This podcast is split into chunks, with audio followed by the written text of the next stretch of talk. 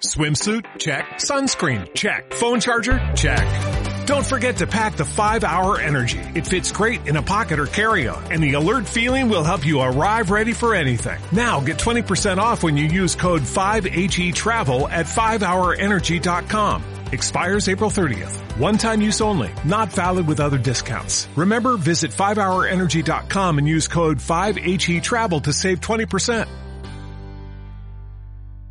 Mal para que a nuestros niños no les cale este, este mensaje de, de igualdad y de, y de respeto. Yo creo que eso es lo que realmente tenemos que, que plantearnos, no otro tipo de, de cuestiones que, que, oye, tienen, tienen otro tipo de, espacios y de debates. El tema de la corrupción, el famoso, el famoso Tito Berni, eh, o sacar hoy la, a relucir la foto de Núñez Feijó con un narcotraficante y demás, bueno, pues nos retrotrae a esos años 90, a esas portadas uh -huh. de la corrupción que todos recordamos y que huele a campaña electoral con asuntos que creo que además ya no convencen a la gente, que nos tienen un poco hartos como ciudadanos con ese tipo de, de argumentos maniqueos. Por grave que sea la corrupción, ¿eh? Por grave que sea. Y, y, en 10 segundos, si yo fuese ministra de Igualdad y mi ley estrella me la tumba el, mi socio de gobierno aliándose con el PP y con otro tipo de partidos de la derecha, me plantearía muy seriamente si debería seguir en el gobierno o no. Pero bueno, aquí parece que hemos normalizado esta, esta situación de, de desencuentro total entre las dos partes del Ejecutivo. Y te añado, si el portavoz parlamentario del grupo eh, mayoritario en el gobierno dice que tu discurso es impresentable, impresentable, eh, pues eh, hombre, no sé yo, eh, ¿qué más queda? Bueno, pero también ha dicho que no es motivo, que hay más cosas que unen que las que separan. Sí, sí, claro, sí, una vela a Dios y otra al diablo, claro, que, claro, hay que, claro. que, hay que aguantar un poco. hay que aguantar lo que, lo que haga falta. Bueno, venga, a las nueve y un minuto de la noche. Cristina Cortinas, Alberto Morlanes, qué diálogo tan positivo y tan agradable en la tarde y el miércoles. Gracias a los dos, queridos, un abrazo. Un placer. Hasta luego. Chao. Venga, vamos a repasar ya lo más destacado de las últimas horas en, y de todo este miércoles 8 de marzo. Javier Mateo, buenas noches. ¿Qué tal? Muy buenas noches. Vamos con la información que evidentemente pasa por las manifestaciones del 8M. Miles de personas de nuevo este 8M en las calles para reivindicar la igualdad, marcha que ha recorrido las principales calles de las principales ciudades de Castilla-La Mancha y que ha aglutinado a los distintos movimientos feministas. En Albacete, por ejemplo, la marcha arrancaba a las 6 recorriendo el centro de la ciudad. Por supuesto, la igualdad para todos, ni mejores ni peores, todos iguales. No hay que conseguir que la mujer sea más que el hombre, sino que esté todo por igual. Sonidos de Castilla-La Mancha cuando el movimiento feminista se ha manifestado este miércoles, sin embargo, por separado en las principales ciudades del país tras la fractura abierta por la ley trans y la reforma de la ley del solo sí es sí. No ha sido el caso de Castilla-La Mancha, pero sí en ciudades como Madrid, Valencia, Sevilla, Valladolid o León. Y también se ha dejado notar la distancia entre las dos patas del gobierno, como escuchábamos hace un momento, en esa principal marcha de Madrid. Las ministras socialistas y la de Igualdad, Irene Montero, han acudido a la convocada por la Comisión del 8M, pero con pancartas separadas. Lo que toca es trabajar para preservar el consentimiento en el centro del Código Penal porque no es un patrimonio ni de este ministerio ni de este gobierno, es un patrimonio de las mujeres de nuestro país. Nuestra rivalidad no está dentro de las mujeres, está fuera, está en aquellos que niegan que haya machismo estructural en el conjunto de la sociedad. Y por cierto, en la marcha de Toledo, la plataforma 8M ha reconocido a nuestra compañera Mayra Herrero, la responsable de Solidarios, con el primer galardón, la Teta Violeta, que se va a entregar a partir de ahora cada año para reconocer la lucha por la igualdad, incluso desde el periodismo y los medios de comunicación, como reconocía ella misma esta tarde. El periodismo tiene que ser comprometido en el que los y las profesionales seamos honestos y no formalicemos, no normalicemos, mejor dicho, una cultura y unas estructuras patriarcales que merman los derechos de la mitad de la población, que somos las mujeres. Vamos con más cosas. Castilla-La Mancha es una de las comunidades con menos litigios judiciales. En 2022 la tasa se quedó en los 113 casos por cada mil habitantes, según los datos del Tribunal Superior de Justicia. Y ya que estamos hablando de litigios judiciales, vamos a hablar de sucesos. En Toledo sabemos que está grave el hombre de 26 años apuñalado esta tarde, poco antes de las 5, en la calle Río Valdeyernos, en Santa María de Benquerencia, en el barrio del Polígono. De momento no hay detenidos. La Policía Nacional se ha hecho cargo de las investigaciones. Y la Guardia Civil ha detenido a tres personas tras la presunta agresión a un docente el jueves pasado en el Colegio Virgen de la En Villarrubia de los Ojos, en Ciudad Real. Son, como se venía diciendo, familiares de una alumna del colegio. Y otro asunto más, este económico, Castilla-La Mancha es la segunda comunidad donde más bajaron los precios de la vivienda en el último trimestre de 2022, un 1,6%. En total, la vivienda se encareció de media un 7,4% el año pasado. Alfredo Delgado es el decano del Colegio de Registradores. En cuanto al precio de la vivienda, lo que sí notamos es una eh, ralentización en los ascensos, ya que aunque sube el precio de la vivienda, solamente sube un 1,1%. Y por terminar en positivo, Pachi, recordar que mañana baja de nuevo el precio de la luz, casi un 26%, que se dice pronto, que es una cuarta parte, ¿eh? no vamos a decir que no, hasta los 73,59 y es su precio más bajo en los últimos 40 días. A ver si sigue. Si te toca colada y plancha, aprovecha. Tengo Eh, que ver mañana. las horas. Tengo que ver las horas, no vaya a ser que sea justo Hasta cuando estamos extremo llegas, ya tío. llegamos a ese extremo. Qué tío más grande. Gracias, eh, Javi. 9 y 4 minutos de la noche. Venga, nos tomamos un respiro y vamos ya con nuestro Habrá que investigarlo. Castilla-La Mancha a las 8. Radio Castilla-La Mancha. No te fijes en el género, fíjate en el talento. La igualdad de género impulsa la economía local. 8 de marzo, Día Internacional de la Mujer. Es un mensaje de la Concejalía de Igualdad y Perspectiva de Género del excelentísimo Ayuntamiento de Talavera de la Reina. Pacto de Estado contra la Violencia de Género. ¿Estás a la última? Nuestras aplicaciones. Sí. CMM Noticias y CMM Play ya tienen nuevas versiones en las tiendas de descarga. Busca nuestras aplicaciones y actualízate a la última versión. Todas las noticias y la última hora están en CMM Noticias, donde encontrarás la información que te sirve. Todos los directos y tus programas favoritos para escucharlos cuando quieras están en CMM Play. Descarga las apps de CMM y ponte a la última.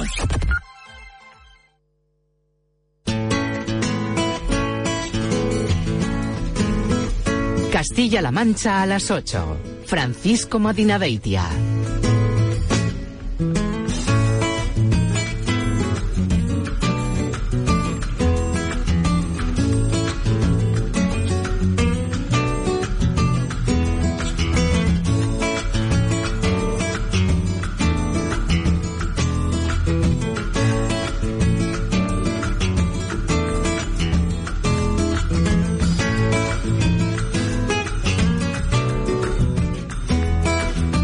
Bueno, es empezar Eric Clapton a rasgar la guitarra y aparecer por aquí Miguel Ángel Pérez Lucas como cada miércoles con su mirada curiosa y las ganas de acercarnos al mundo de la tecnología y de la ciencia que está cambiando nuestras vidas. Habrá que investigarlo y hasta aquí, como decía eh, Miguel Ángel, ¿qué tal? ¿Cómo estás? Buenas noches. Buenas noches, Pachín. Bueno, ¿de qué y con quién vamos a conversar en este tiempo de radio? Pues mira, vamos a hablar de que somos seres sociales, que la convivencia con los demás nos ayuda a sobrevivir, a comunicarnos, a aprender, que el encuentro con nuestro semejante nos permite cooperar y sentir bien. Pues todo esto y cada vez más no será exclusivo de humanos entre humanos. Entran en juego los robots sofisticadas creaciones del ser humano que hasta ahora se relacionaban solo con las cosas, por ejemplo, eh, los procesos industriales, ¿no? Y que ahora asistimos a la punta de lanza del surgimiento de robots que empiezan a servir de manera cada vez más eficaz e influyente para relacionarse con nosotros. Tanto es así que se habla de robótica social. Y de esto sabe mucho nuestro invitado, ingeniero, especializado en ciencias de la computación, experto en inteligencia artificial y robótica, de, asistente, de asistente, asistencia social y CEO de la empresa de robótica Inrobix, que nació en la Universidad Carlos III. José Carlos Pulido, buenas noches. Hola, buenas noches. Bueno, José Carlos, lo primero por, eh, por eh, situar, eh, situar la materia, ¿qué es la robótica so- eh, social y cómo se, diferen- se diferenciaría de otros tipos de robótica? Pues vamos a ver, eh, la robótica eh, social concretamente se refiere a todas aquellas plataformas o robots que interactúan con las o que tienen capacidades para interactuar con las personas, ¿no? Eh, o incluso con otros robots. Entonces, al final son es un tipo de robótica que está diseñada de forma que exhiba algún tipo de habilidades sociales o habilidades que se, sean muy similares a las del ser humano. De alguna manera, estos robots intentan imitar a los seres humanos, ¿no? Eh, hay que añadir también un elemento, que es un poco lo que estaba describiendo aquí Miguel Ángel, es que aquí de lo que estamos también hablando es de la robótica social que se podría aplicar a cualquier ámbito, a un, a un robot que te, que te recibe ¿no? en, en- en un aeropuerto o un robot que te promociona un producto en un supermercado. Pero si además estos robots los aplicamos en el entorno asistencial, lo aplicamos para ayudar a las personas, entonces ya hablaríamos de un nuevo concepto, la robótica social asistencial. Bueno, ya has dado algunas pinceladas, pero ¿cuáles son algunas otras de las aplicaciones más interesantes o útiles de esta robótica social? Pues bueno, como comentaba, efectivamente, eh, la robótica social actualmente, bueno, ya cada vez está más extendida, ¿no? Podéis ver robots que, bueno, que interactúan con las personas para recibir un, eh, pues bueno, para recibirlos, ¿no? En, las, en unas oficinas y llevarles hasta, hasta el otro extremo, ¿no? O llevarles hasta una oficina eh, específica, ¿no? O incluso podríamos tenerlos de recepción en, en, un aeropuerto para preguntar o consultar dudas, promocionar algún tipo de producto eh, de alimentación o, de, o, de, o incluso hasta de ropa, ¿no? Ayudándose o apoyándose de una pantalla, ¿no? y ahí voy más allá. Yo creo que esta parte de la robótica es muy interesante porque es muy atractiva. Aquí hablaremos de algo altamente atractivo, pero donde verdaderamente creo que podemos aportar mucho nosotros es en la parte asistencial, en robótica que ayuda a las personas. O sea, utilizar estos robots sociales para que puedan ayudar a los seres humanos. Tanto, eh, tanto en su, tanto personas que tengan algunas necesidades especiales, como directamente ayudarles a tener un, por ejemplo, un envejecimiento activo, ¿no? Ya nos decía eh, Miguel Ángel en la introducción que eres CEO de una empresa de robótica que se llama Inrobix. Eh, ahora dinos algo de Inrobix y qué es, para qué sirve un robot que habéis creado eh, de nombre Naos. Bueno, sí, efectivamente. A ver, Inrobix es una spin-off de la Universidad Carlos III de Madrid. Nosotros iniciamos una investigación en 2014. Queríamos demostrar que la robótica social podía ayudar a, los, a las personas, a los pacientes que sufrían algún tipo de diversidad, bueno, pacientes con diversidad funcional y neurológica, o sea, pacientes que requerían rehabilitación tanto física como cognitiva. Creíamos que un robot social, introducir un robot social en una sesión de rehabilitación para motivar al paciente, podía ayudar a mejorar su adherencia al tratamiento. Esto obtuvimos, digamos, eh, resultados muy prometedores y fue por lo que definitivamente decidimos crear Inrobix. Entonces, Inrobix eh, utiliza la versión y el modelo de robot que comentabais. Es un robot Now, es un robot humanoide que tiene brazos, que tiene eh, una cara que es muy expresivo, que es muy carismático e interactúa con los pacientes. Pacientes, estamos hablando pacientes que sufren, en el caso de, por ejemplo, nuestra colaboración activa con el Hospital Nacional de Parapléjicos, pacientes de pediatría que sufren un eh, daño medular, ¿no? Eh, que tienen eh, este daño medular y, e interactúa con ellos y les va, les va pidiendo, ¿no? Que juntos, de forma colaborativa, vayan haciendo una serie de ejercicios de estimulación física, ¿no? Ellos pueden ir haciendo diferentes posturas, diferentes movimientos y van haciendo repeticiones y repeticiones de movimientos. Entonces, como lo hacen juntos, al final es un entorno tan dinámico, tan, digamos, gamificado, ¿no? Que para ellos es casi estar jugando, ¿no? ¿Y cómo se diseña y se desarrolla un robot social para interactuar con los, con los pequeños de manera efectiva? Bueno, esto es, tiene bastantes implicaciones en, en, general, porque em, primeramente, si hablamos solamente de la parte del aspecto físico o el hardware, ¿no? Primeramente necesitamos que tendría que tiene que ser un producto robusto, ¿no? Eh, no nos puede, al final los seres humanos estamos y sobre todo en la sociedad actual hiperestimulados, ¿no? Tenemos estimulaciones por todos los lados, ¿no? Por las redes sociales, por las aplicaciones, por la tecnología en general. Entonces ya hay poco que nos sorprenda. Con lo cual necesitas que sea una, eh, una, plataforma que sea súper atractiva a nivel visual, súper robusta, que funcione bien, porque siempre el ser humano tiene la tendencia de buscar el fallo, ¿no? A ver, si le digo esto, a ver si le pillo, ¿no? O si le digo lo otro. Por una parte, ya digo, la parte hardware es fundamental, o sea, que físicamente sea atractivo, sea carismático, sea agradable de ver. Aquí hay una cuestión muy interesante y es que se ha descubierto que cuanto más se parecen esos robots a los seres humanos, eh, ahí eh, se llama el valle inquietante, es una teoría del valle inquietante, cuanto más se parece al ser humano, más rechazo incluso nos llega a producir, ¿no? Entonces, tiene que, tiene que haber un término medio, ¿no? Un, eh, un, equilibrio entre aquello que nos parezca atractivo, aquello que nos parezca agradable y, eh, y, aquello que sea funcional. Y por otro lado, viene el software. O sea, las aplicaciones, un robot por sí mismo no hace absolutamente nada. Es como un lienzo en blanco. Con lo cual hay que programarlo de forma correcta y de forma eh, que sea atractiva, ¿no? Que tenga una personalidad propia, que pueda interactuar con nuestros pacientes y que les mantenga enganchados. Me estaba eh, preguntando sobre la marcha, escuchándote esta respuesta y la anterior, eh, si habéis eh, tenido oportunidad de testar ya en la relación del robot con personas, cómo funciona según franjas de edad o según educación. entiendo que para los niños era más fácil, ¿no? Bueno, Claro, efectivamente. Nosotros, eh, como ya he comentado, arrancamos en 2014 con una, digamos, una evaluación muy básica de cómo los pacientes o cómo los niños iban a interactuar o eh, cómo era su primera reacción con esta plataforma. La reacción fue tremendamente positiva. Verdaderamente se producía esa conexión entre el paciente y el robot. De hecho, hasta tal punto que verdaderamente nosotros incluso validamos, o sea, hemos hecho pilotos, de hecho, hemos llegado actualmente y tenemos actualmente una solución en el mercado. O sea, hemos evolucionado mucho, ¿no?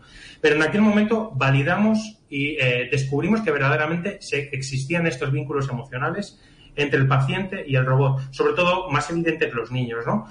Esto se produce, esto es real y sobre todo eh, todo esto partía de investigaciones con pacientes con autismo. Los pacientes con autismo conectan con la tecnología súper bien, eh, conectan, vamos, a de maravilla, con lo cual podíamos ayudar a los terapeutas y a los profesionales a romper esas barreras de comunicación que pueden existir entre ellos y entrar a, trabajar, Con pacientes de pediatría funciona súper bien, para ellos es un compañero más, de hecho, en, algunos casos incluso piensan que está vivo y que tiene sentimientos, ¿no? Ellos han respondido todo esto. Y con las personas mayores, sorprendentemente, que hemos tenido la oportunidad de hacer también eh, nuestras pruebas hace unos años y que actualmente se está utilizando también en centros de día con personas mayores. Y es maravilloso porque yo al final, la vida es como una rueda, ¿no? Hmm. Y en el fondo también las personas mayores tienen esas necesidades, ¿no? Y al final la plataforma tiene su propia personalidad, es súper cariñosa, súper carismática y eso hace que sea muy atractivo también para ellos. ¿Y qué están diciendo los profesionales de la rehabilitación o de terapia ocupacional? ¿En qué puede ayudar el pequeño robot de Inrobics a, estos profesionales? Bueno, pues actualmente les está ayudando eh, en, varias, en varias formas, ¿no? Primeramente, eh, al igual que existe otro tipo de modalidades de terapia, esto es una terapia complementaria, como decimos, no sustitutiva, no sustituye al profesional, ¿no? Complementa al profesional en su procedimiento al mismo tiempo que existen otros tipos de terapia, terapia con animales o otros tipos de terapias similares, nosotros ofrecemos un tipo de terapia para poder intensificar los tratamientos. ¿Qué significa esto? Que nuestro terapeuta, nuestro profesional puede estar haciendo su terapia durante tradicional durante una hora con el, con el robot y luego adicional, perdón, una hora con el paciente de forma tradicional y luego podría intensificar el tratamiento con media hora más con nuestra plataforma, ¿no? Con nuestro sistema. Con lo cual, a ellos les está, les está aportando, primero, poder atender, digamos, poder aportar, eh, poder atender más pacientes, digamos, en, en, cada sesión, en cada turno, y luego al mismo tiempo también estamos pudiendo eh, intensificar el tratamiento de los, de los, de los pacientes, ¿no? Eso por un lado. Y por otro lado, estamos también capturando, estamos, eh, tenemos sensores, tenemos cámaras para poder capturar los movimientos de los pacientes. Podemos capturar también la frecuencia cardíaca. Podemos ofrecer a los profesionales medidas clínicas que en, otros casos las tendrían que tomar de forma manual, ¿no? Durante, un, eh, durante una sesión de valoración, ¿no? Aquí lo podemos automatizar, mm. ayudándoles a ahorrar tiempo. Este eh, robot, José Carlos, tiene un, eh, un diseño eh, determinado, una preparación estándar, pero me preguntaba si sobre la marcha el propio robot puede aprender, puede adaptarse a las personalidades o a las necesidades de aquellas personas a las que sirve, de los humanos con los que interactúa. Bueno, efectivamente, esto, esto sucede y esto, en nuestro caso, bueno, como ya digo, ofrecemos un catálogo de actividades de estimulación física, de estimulación cognitiva, con los pacientes, de forma que las primeras sesiones son sesiones, vamos a decir, en, el que, en las que el robot está calibrándose o, dicho de otra manera, está descubriendo cómo es su paciente. Está viendo cómo reacciona, si es capaz de llegar a ciertos umbrales o a ciertos límites, si su rango de movilidad de los, de los brazos y de los hombros es adecuado para determinadas actividades, con lo cual, digamos, esas, digamos, es, es necesario tener esa percepción, ¿no? Eh, poder percibir cómo lo está haciendo el paciente, poder obtener datos de nuestros pacientes para que podamos adaptarnos a, a ello y podamos adaptar la dificultad de las actividades en base a lo que estamos viendo ¿no? de cada paciente. Con lo cual, en nuestro caso, efectivamente, nos adaptamos. Cada paciente tiene su perfil determinado, su perfil específico y, se, y tiene unos objetivos específicos que intenta la plataforma cumplir, ¿no? Esto sería con, con, respecto a la parte clínica, con respecto a la parte social, efectivamente a un paciente le puede gustar, a, puede ser más parlanchino, le puede gustar que le cuente más historias y otro paciente puede ser que le guste que vaya al grano. Ese tipo de cosas también se pueden perfilar y se pueden adaptar a cada uno de ellos. Eh, ya digo, al final todo esto se hace con modelos de pacientes, ¿no? un modelo que describa determinadas características de nuestro paciente y podamos adaptarnos a él. Has hablado de aspectos como el atractivo del, robot, de, su faceta eh, eh, social, de seguir comportamientos y normas, además de reconocer caras, emociones básicas. Esto en realidad tiene mucha enjundia de fondo. Se, se cuenta con disciplinas más allá de las disciplinas tecnológicas, con otras disciplinas como la psicología, la filosofía o incluso la ética en el diseño de la manera de interactuar de los robots con los seres humanos? Bueno, es, es muy interesante y efectivamente es un mundo eh, que pues mira, em, yo creo que las primeras referencias que se tienen a este tipo de robótica aplicada en salud, ¿no? O aplicada en el entorno asistencial es de 2004 aproximadamente, con lo cual es altamente reciente, ¿no? Eh, efectivamente se plantean muchísimas cuestiones éticas. Primeramente, con respecto a la parte de interacción, efectivamente se necesita que un profesional, eh, eh, un psicólogo, un neuropsicólogo, un terapeuta ocupacional sea el que defina realmente esos digamos, eh, esa narrativa o ese discurso que tiene la plataforma, esa forma de dirigirse al paciente. No lo puede dirigir un ingeniero. Aquí se requieren equipos multidisciplinares. Con lo cual, la parte de diseño del producto, esto por un lado, pero es que luego las implicaciones éticas que hay aquí detrás son muy grandes. Porque al final lo que estamos haciendo es eh, modificar o, o, digamos, influir en el comportamiento de una persona. O sea, al final, estas plataformas interactúan con, las, eh, con, con, un ser humano de forma que eh, conseguimos influir en su comportamiento, ¿no? Les convencemos de que hagan determinadas cosas, ¿no? Les, les por supuesto, hmm. siempre eh, motivándoles a, estimularles físicamente, a que hagan ejercicio, a que hagan tal, pero al final hay un proceso de modificación de su comportamiento, con lo cual hay unas implicaciones éticas en todo esto, porque lo mismo que se podría modificar el comportamiento para bien, se podría llegar a modificar en otro sentido, no para mal. En este caso, obviamente, eh, el objetivo lo, lo, lo, determina todo, ¿no? Mm. Y por eso, efectivamente, la ética es fundamental. Y de ahí que, bueno, que, que nosotros además somos productos sanitarios, ¿no? Somos un producto sanitario, tenemos el marcado, el marcado CE, y de ahí que pasemos un proceso regulatorio que verdaderamente certifique que no supone un riesgo para el paciente en ninguno de los sentidos, ni a nivel físico Yo tengo que hablar, José Carlos, y a mí me parece estar viendo Blade Runner. Eh, es una cosa eh, tremenda, pero claro, estamos hablando de eh, cosas que han sucedido en los últimos años, que están sucediendo a día de hoy, y lo que estoy seguro es que tu mente ya está proyectando para los próximos 5 o 10 años. En ese sentido, ¿qué desafíos, tanto técnicos o desde este punto de vista ético que estabas hablando, qué desafíos esperáis tener que afrontar en los próximos años? Bueno, desafíos son muchos. Yo creo que una de las particularidades que tenemos en el equipo, y no solamente en el equipo, sino en los colaboradores eh, que, trabajan con nosotros, es que tenemos una, capacidad de creativa tremenda, ¿no?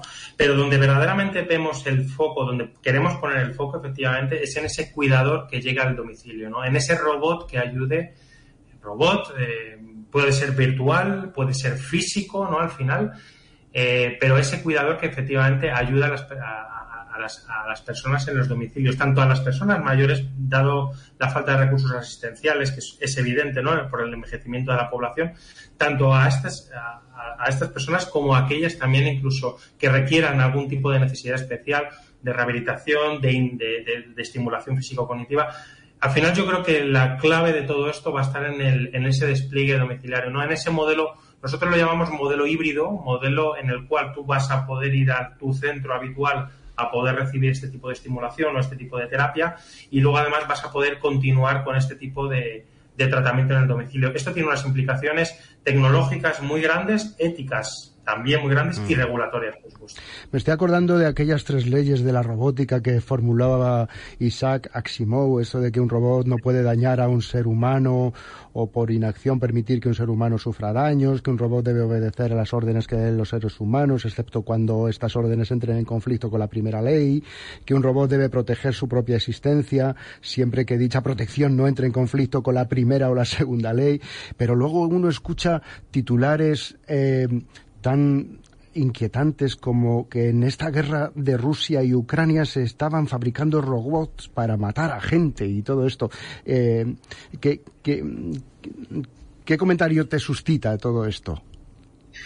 Bueno, al final esto es como todo, es tecnología. La tecnología, eh, es verdad que la robótica, al final, el hecho de tener un aspecto, una apariencia física o incluso hasta una apariencia humanoide, nos genera aún más rechazo en los momentos en los que parece que compromete o nuestro trabajo, nuestra vida, nuestra, eh, algún tipo de riesgo, nuestra seguridad, ¿no? Eh, sin embargo, esto, lo mismo que se puede hacer con robótica y se hace, bueno, se plantea hacer con robótica, la robótica añade un componente de complejidad más, se está haciendo directamente eh, a, nivel digital, ¿no? desde el punto de vista digital, esto se está haciendo, ¿no? Tanto a la hora de romper brechas, brechas de seguridad, a la hora de atacar países, a nivel, me refiero de ciberseguridad, ¿no? Entonces, el armamento más bien está a nivel tecnológico y ya no solamente desde el punto de vista de la robótica. La robótica es una representación física de lo que ya hay. Lo que se puede hacer con esos componentes de ordenador, con esos programas de ordenador que a día de hoy ya son peligrosos, se pueden llevar al mundo físico gracias a la robótica. Por supuesto, un robot, mm, hay diferentes objetivos, ¿no? Nuestro objetivo obviamente es un objetivo más más, eh, vamos a decir, desde el punto de vista de la salud, pues bueno, más asistencial, ¿no? Pero también hay objetivos como el que me comentas. Y en mi caso, pues bueno, pues considero que obviamente ese es un peligro porque el ser humano sabe hacer las cosas muy bien. Mm. Eh, entonces, esto supone obviamente un riesgo para la seguridad y, bueno, es algo que ahí deberían entrar los términos éticos porque al final em, eh, son capacidades que se le está dotando a las máquinas incluso para operar de forma autónoma, ¿no? Y no está regulado ni está definido, ¿no? Aquí entramos en, un conflicto y en un debate que ahora mismo está abierto a nivel internacional. Me preguntaba cómo crees que la robótica social cambiará la forma en que interactuamos y, nos relacionamos entre nosotros con vistas al eh, futuro, si es que eso puede, puede pasar.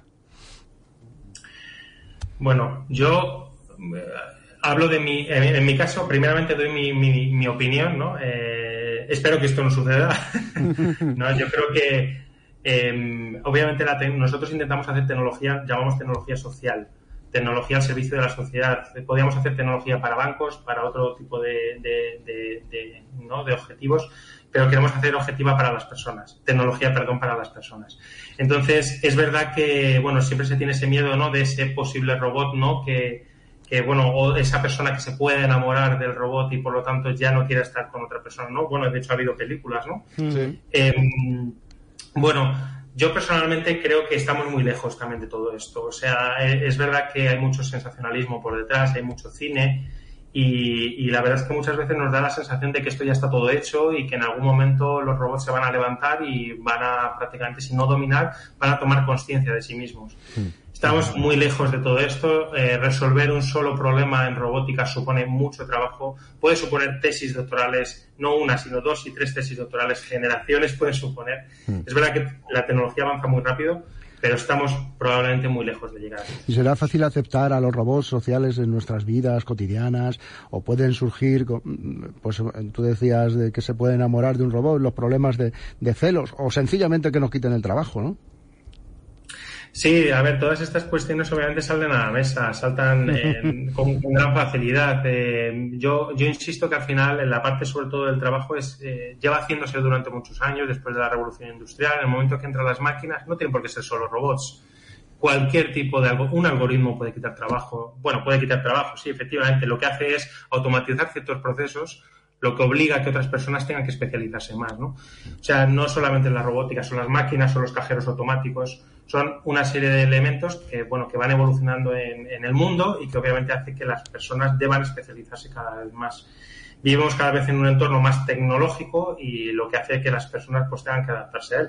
Pero bueno, no, no es algo que, que, suponga verdaderamente un, un, problema siempre y cuando esté debidamente regulado y, y las personas tomen conciencia de ello. ¿no?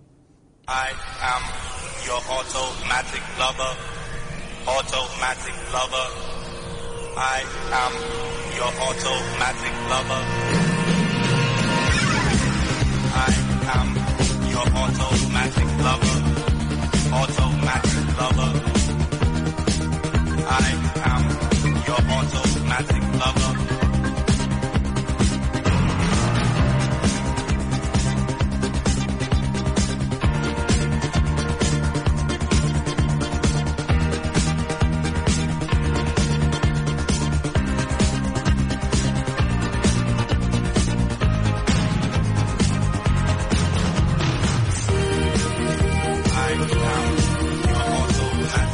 Mírame, siénteme, escúchame, amame, tócame, soy un amante automático, decía la letra de esta canción Automatic Lover de Didi Jackson, un éxito del año 1978. Yo no sé si es una canción visionaria, ya nos ha dejado, dejado claro José Carlos Pulido que, bueno, queda mucho, eh, mucho por avanzar, aunque es evidente que en esto de la robótica eh, social, eh, bueno, pues estamos descubriendo mucho campo de ayuda, de ayuda para esta sociedad.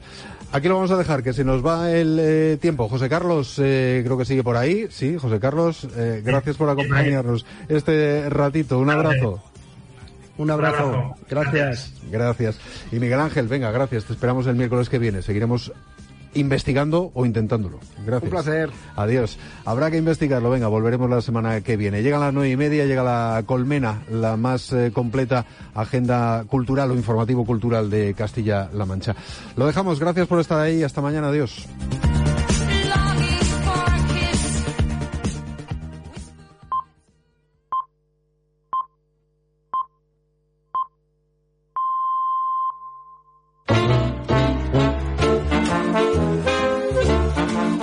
Castilla-La Mancha, La Colmena, con Vega Hernández.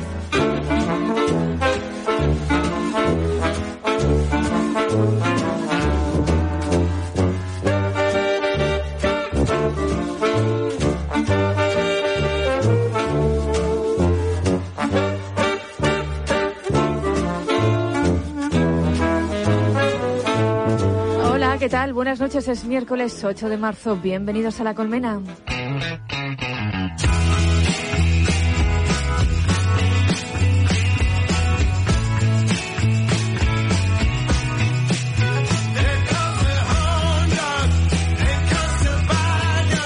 Bienvenidos a una nueva cita con la cultura en directo hasta las 10 de la noche. Con motivo de este 8M vamos a convertir este programa La Colmena en la estantería Violeta. Vamos a visitar la biblioteca de Novés en Toledo y nos van a hablar del Fondo de Literatura Feminista. Pero claro, no nos vamos a olvidar de toda la actualidad cultural que tiene Castilla-La Mancha. Esta semana han sido descubiertas nuevas piscinas frías del siglo II dentro del complejo termal romano en la Plaza Amador de los Ríos, en el casco histórico de Toledo. Así que también vamos a estar allí.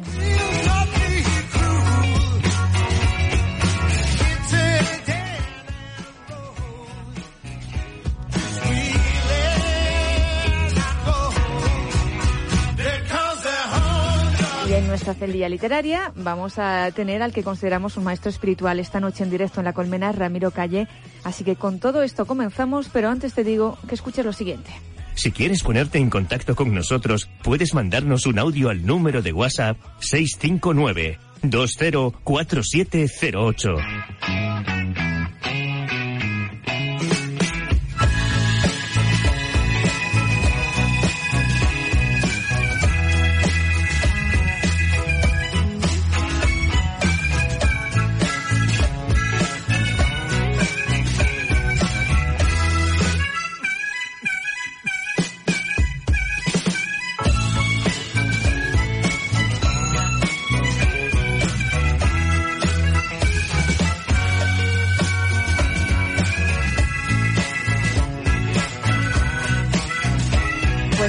De la noche y 32 minutos es tiempo en directo de recorrer Castilla-La Mancha a través de la cultura.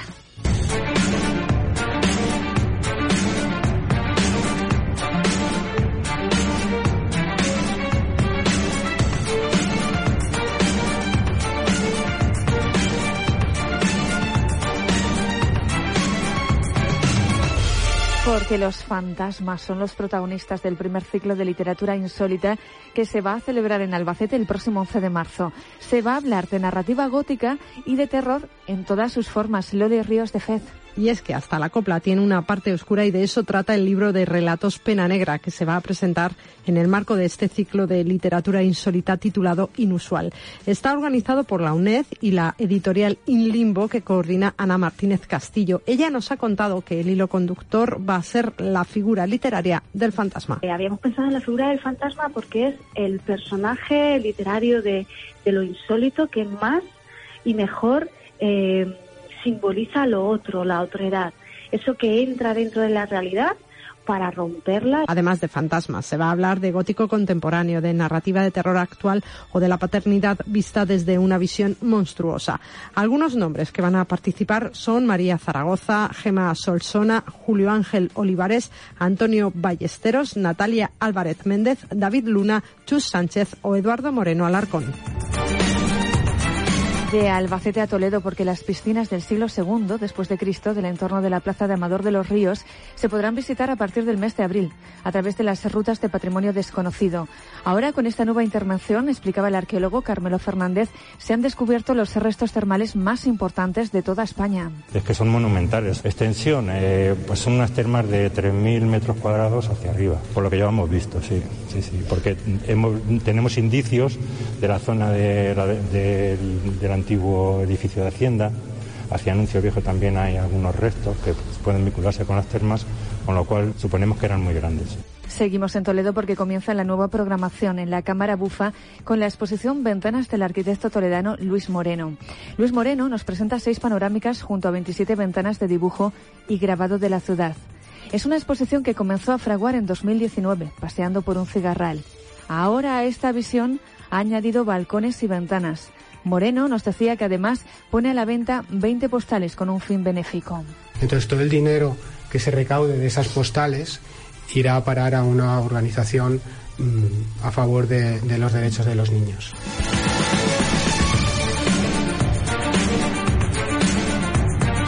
La Colmena, Vega Hernández.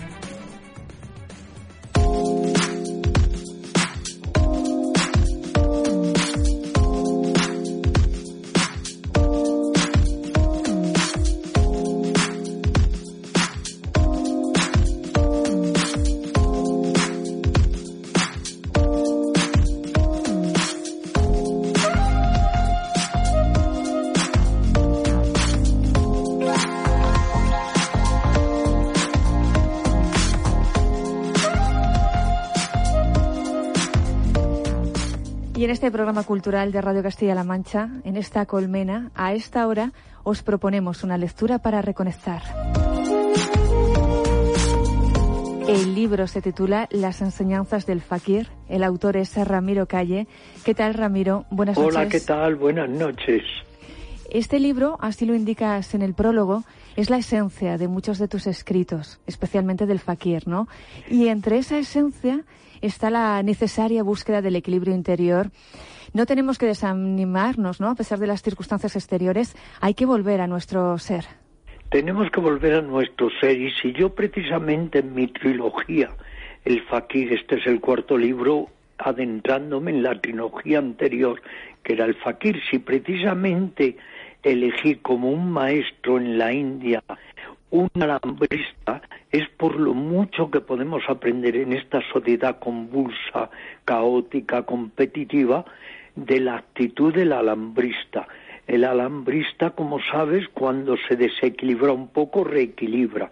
Tiene que estar muy atento, vivir en el momento presente, tiene que ser intrépido, pero a la vez cauto, tiene que aprender a superar el miedo a la muerte y al vacío. Y así sucesivamente podríamos decir que el alambrista nos enseña una actitud, un enfoque de vida, porque si lo reflexionamos, la vida es como un alambre de 80, 90 años por el que todos vamos transitando desde ese punto que llamamos nacimiento al punto que llamamos muerte. Hmm.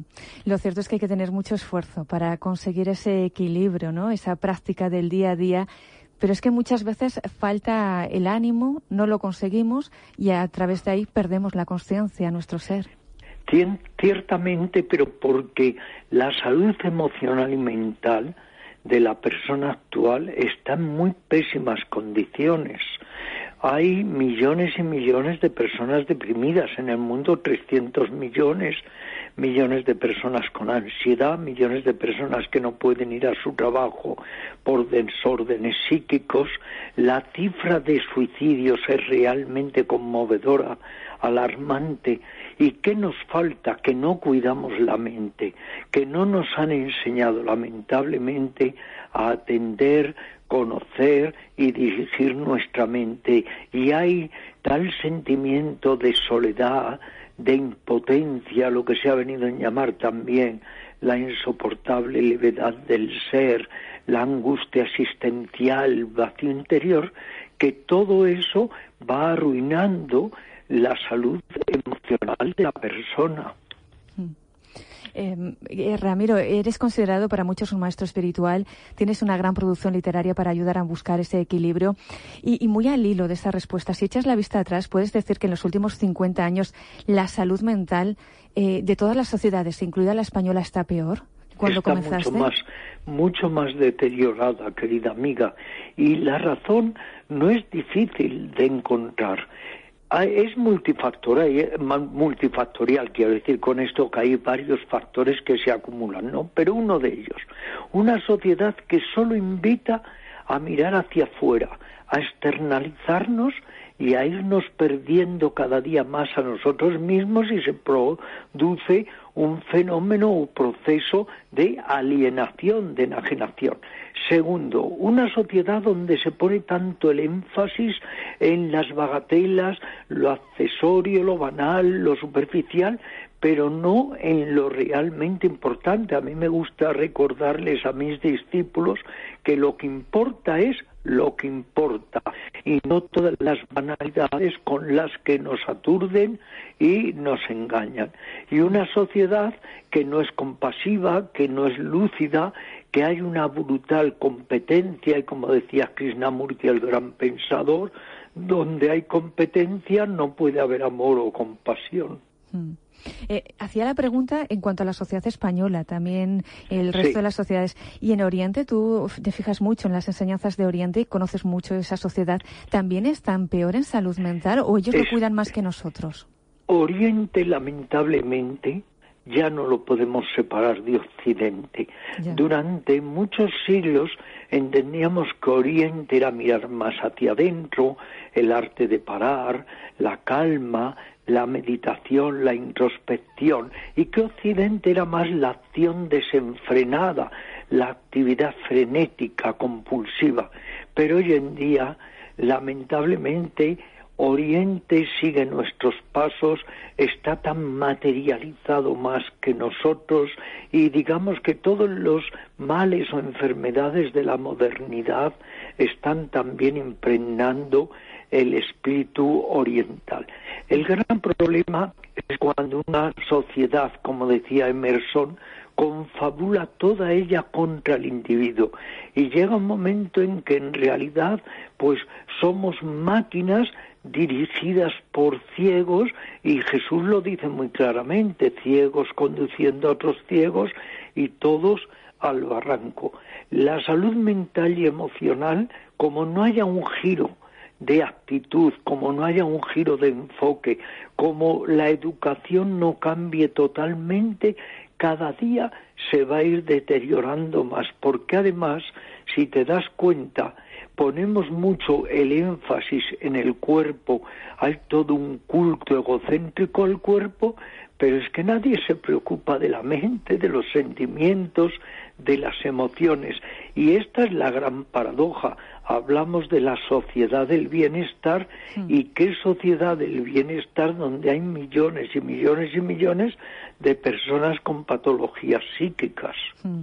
¿Y cómo podemos cuidar esa mente para buscar ese equilibrio y sobre todo que la mente sea nuestra aliada, no, no nuestra dominante, nuestra jefa? Ciertamente que en lugar de que la mente nos subyugue, aprender a subyugarla. Para eso hay estrategias, hay ejercitamientos, hay enseñanzas, hay métodos que además hemos heredado afortunadamente desde la más remota antigüedad. Pero yo diría que lo primero es no mirar solo hacia afuera, sino también un poco mirar hacia los adentros.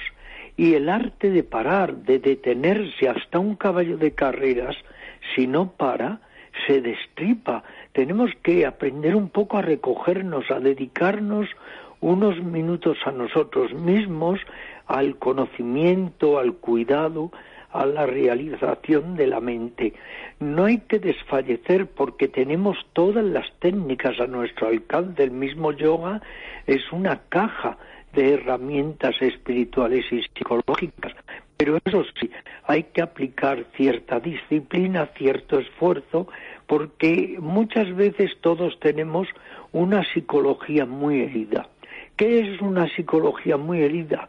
Aquella que arrastra los torturadores internos, odio, celos, envidia, rabia, rencor, resentimiento, traumas, frustraciones.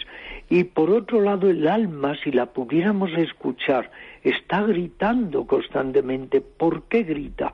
Porque quiere libertad, porque quiere sentirse bien, porque quiere que haya una relación idónea con los demás. Y no sabemos ni relacionarnos con nosotros mismos ni con los demás. Mm, tener una mirada interior pues más amorosa hacia nosotros y además estas enseñanzas em, están vinculadas con el budismo pero también con la mística cristiana. Ahora mismo escuchándote mucho de Santa Teresa de Jesús. Bueno, si lo reflexionamos nos daremos cuenta de que todos los místicos, como decía Franco Battiato, el gran cantante que murió hace un año, todos los místicos son las inteligencias más brillantes ¿eh? que nos ha dado la humanidad. Pero como el místico es insobornable, como el místico no se le puede sacar de su centro, como está más despierto, como el místico no sigue el instinto del borriguismo, los gobiernos y los poderes fácticos lo han menospreciado, lo han maltratado, incluso le han dado muerte, como a muchos místicos, no solo españoles, sino de todo el mundo. Teresa de Jesús, San Juan de la Cruz, Rumí, Kabir y tantos otros, porque ellos no están en este juego desmesurado de la codicia y entonces están en otro plano de conciencia que es el plano de conciencia que muestro y al que invito también en mis enseñanzas del fakir porque considero que los seres humanos, además de esta mente ordinaria, pensante, que es inevitable para hablar, para que tú y yo ahora estemos charlando, para leer, para estudiar, para trabajar, hay otro tipo de mente a la que vivimos de espaldas, que es la mente intuitiva, la mente sensitiva, la mente del corazón. La mente pensante es una mente demoledora, es una mente avara, llena de apegos que maltrata a las otras criaturas, incluyendo a los animales, que lo que hacemos con ellos es atroz, y así sucesivamente. Hay que buscar la mente calma, la mente serena, que también me gusta llamarle la mente quieta. Mm. Pues vamos a buscar con mucho equilibrio esa mente que es mucho más grande y unas palabras muy inspiradoras y necesarias, las de las enseñanzas del fakir Ramiro Calle. Gracias por estar en directo en Radio Castilla-La Mancha. Infinitas gracias. A ti me ha gustado mucho porque yo utilizo mucho esa expresión, sí, la mente grande. Estamos en esta mente pequeña, encapsulados, creemos con nuestro ego y prepotencia que lo sabemos todo y no, nuestra mente es muy limitada.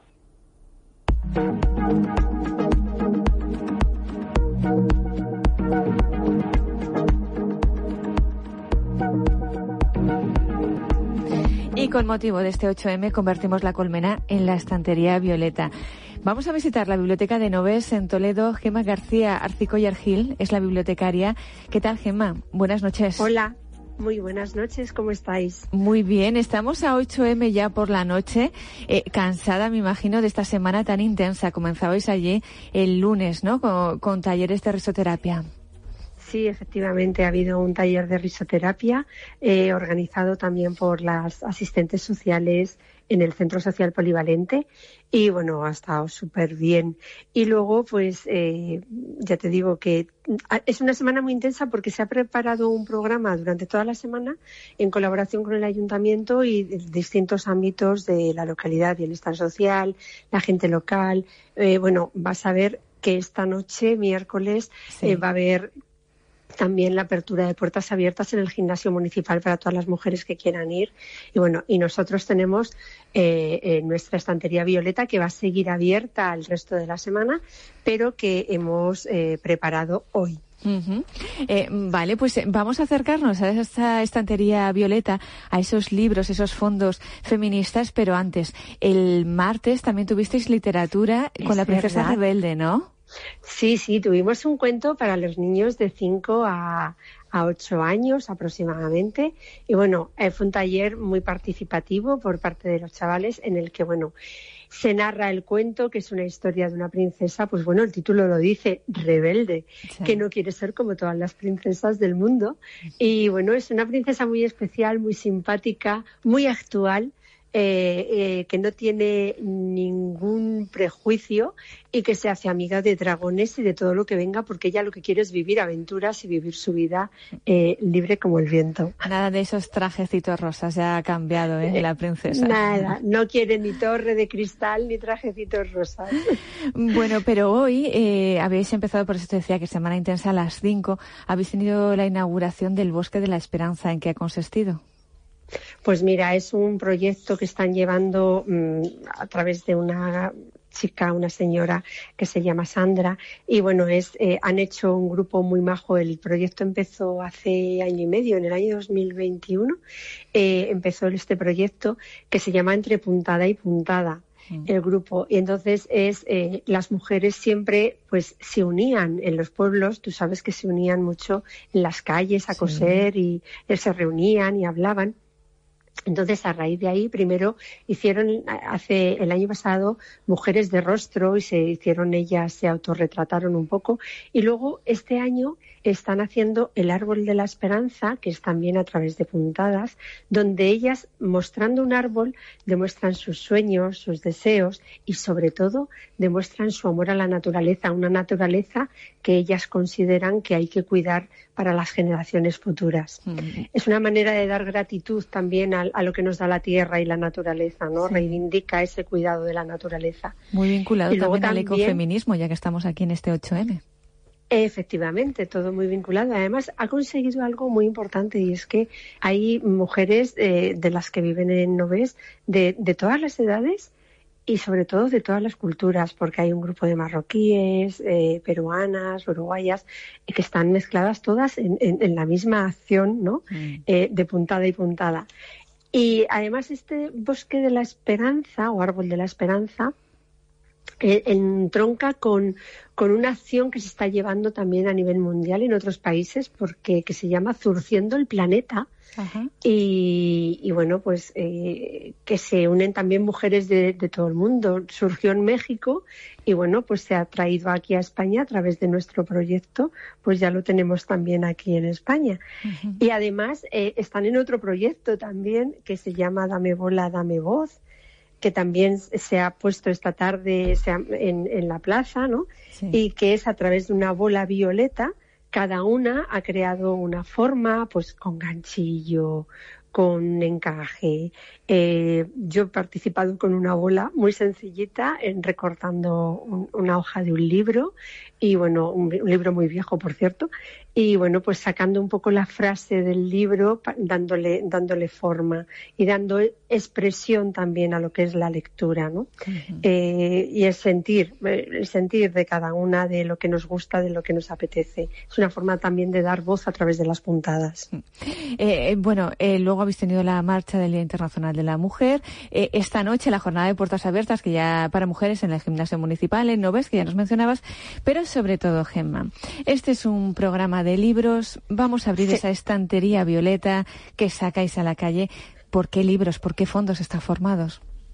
Bueno, pues mira, la estantería violeta es un proyecto muy global, como tú sabes, que eh, las bibliotecas somos lugar de encuentro y son un espacio adecuado para el desarrollo de otras acciones y, y la que vamos, la que hemos desarrollado esta tarde es aprovechando la estantería violeta con los ejemplares físicos que tenemos en, la biblioteca y que a lo largo de todo este mes se han estado prestando y se seguirán prestando para su lectura, eh, se nos ocurrió a través de una propuesta de un compañero bibliotecario mm. eh, de Murcia que nos dijo, oye, ¿por qué no sacáis a la calle la, la estantería violeta y cómo la sacamos? Pues bueno, nos dio la idea de buscar imágenes de mujeres escritoras con cada una de sus obras y entonces cada imagen va acompañada de un código QR que nos dirige al catálogo de Biblio de Castilla-La Mancha, donde está disponible para su descarga y para su lectura. Entonces, es una manera muy interesante de difundir y sacar a la, a la calle esta estantería violeta que tenemos física en las bibliotecas, haciendo una pequeña exposición de las vidas y las obras de estas escritoras o sobre estas escritoras en un día tan señalado como ha sido hoy el Día de la Mujer. Sin duda, Entonces, una iniciativa muy interesante, sí. Eh, al ser 8M, eh, hemos seleccionado a ocho mujeres, ocho mujeres con sus obras. Por ejemplo, tenemos un, clásico, Virginia Woolf. Mm. Eh, la obra seleccionada es una novela que está entre la biografía y la ficción y que además está escrita por una castellano-manchega, que es Alicia Jiménez Barlet. la conocerás seguramente. y además ha estado en este programa, en La Colmena, sí. La hemos entrevistado, sí con Petra Delicado, que es un personaje fantástico. Y bueno, eh, el libro que hemos seleccionado de Alicia Jiménez va sobre Virginia Woolf y se titula Una habitación ajena, por ejemplo, que narra la historia eh, insólita eh, entre la relación de amor y odio entre la cocinera Nelly Boxall y la propia escritora se acerca un poco a los debates actuales sobre el feminismo y las condiciones de las distintas clases sociales, ¿no? Hay otro, ah, tenemos a Concha Piquer, por ejemplo, que con una novela de Manuel Vicén mm. se llama el título Retrato de una mujer moderna y es un libro que nos muestra la época en España de esta cupletista, eh, pues en una España que a muchos nos queda ya lejos, evidentemente, pero en la que se mezcla eh, ingeniosamente la realidad y la ficción para mostrarnos a una Concha Piquer más allá del estereotipo y como la conocemos de cupletista, ¿no? Más, más como persona. Pues Gemma, qué pena que nos quedemos sin tiempo para repasar esa estantería violeta, pero queríamos, queríamos conocerla, la estantería violeta que habéis sacado en Noves. Gema García Arcicoya Argil, gracias por estar aquí en La Colmena y hasta la próxima, ¿te parece?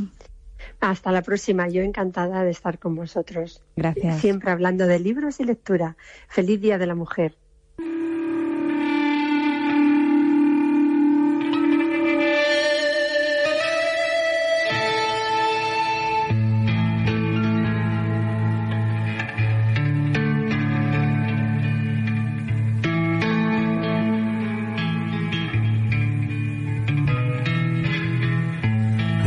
Tiene de especial. Dos mujeres que se dan la mano vamos a terminar con música. Por ejemplo, os contamos que ya se han vendido todas las entradas para el concierto del 40 aniversario del Estatuto, el concierto de Dani Fernández que va a actuar en Puerto, en Puerto Llano el 31 de marzo. Pero es que no es la única cita musical de la ciudad industrial porque en abril, el día 29 a las 10 de la noche en la Plaza de Toros, se va a celebrar el Puerto Indifes y van a actuar Miss Cafeína o ellos, quien suena Elefantes.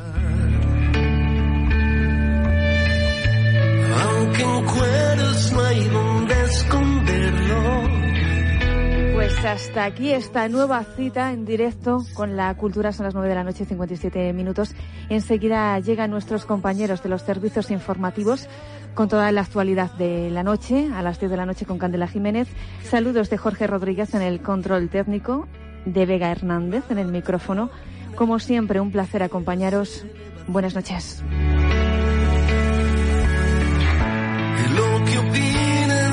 Demás está de más quien detiene palomas al vuelo, volando a ras de suelo, mujer contra mujer.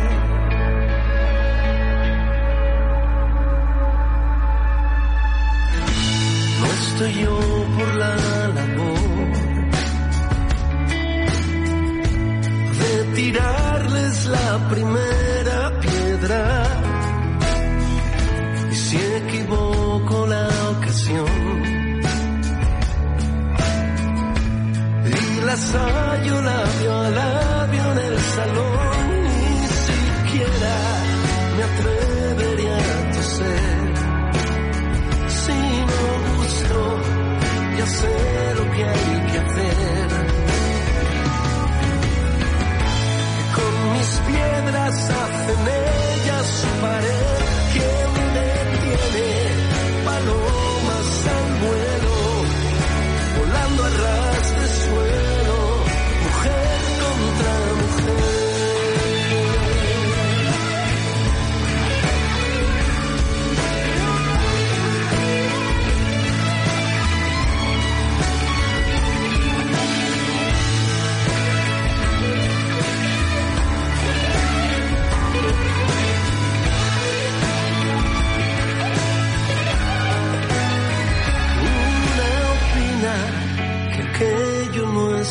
bien.